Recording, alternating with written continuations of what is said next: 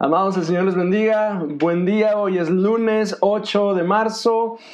Estamos iniciando esta semana. Dios ha sido bueno con nosotros, Dios ha sido fiel. Ayer tuvimos un día maravilloso en la iglesia y hoy, iniciando este día, vamos a orar para consagrar nuestra semana para nuestro Dios. Oremos juntos. Señor, te damos muchas gracias, Señor, porque eres bueno y eres fiel y eres bondadoso con nosotros y nos ayudas y nos acompañas. Gracias, Dios, por esta nueva semana que nos permites iniciar con tu cuidado, con tu favor, Señor.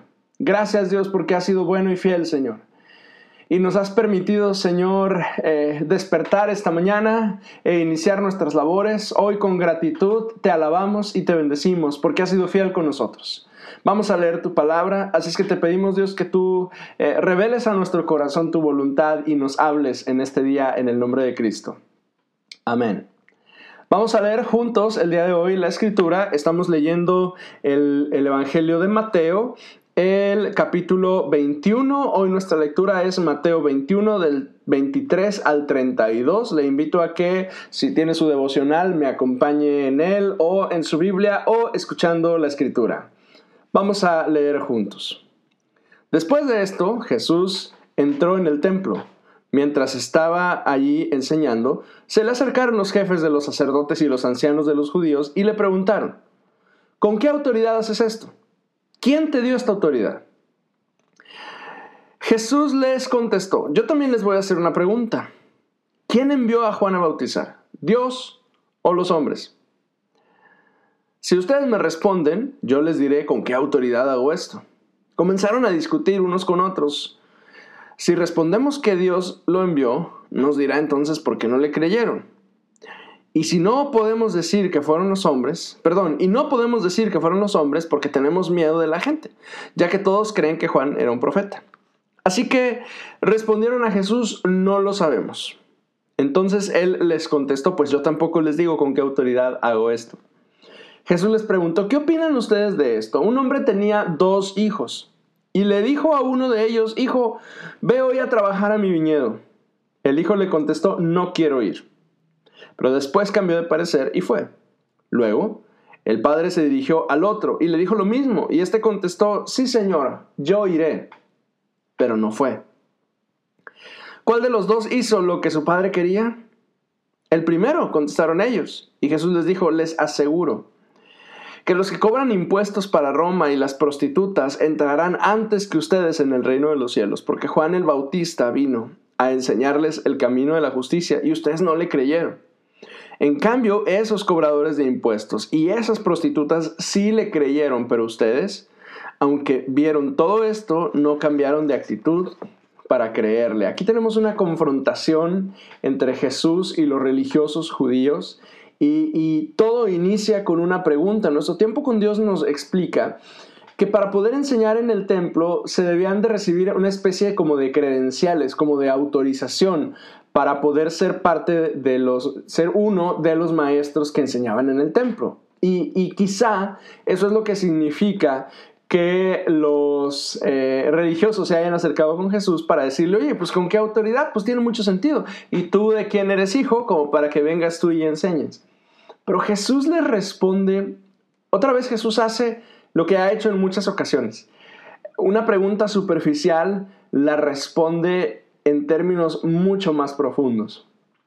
Y entonces cuando Él les dice, ah, ¿quieres saber con qué autoridad? Bueno, y yo quiero preguntarte, eh, Juan vino y desarrolló un ministerio entre ustedes y ustedes no lo aceptaron. ¿Por qué? ¿Era de Dios o era de los hombres? Y ellos titubean.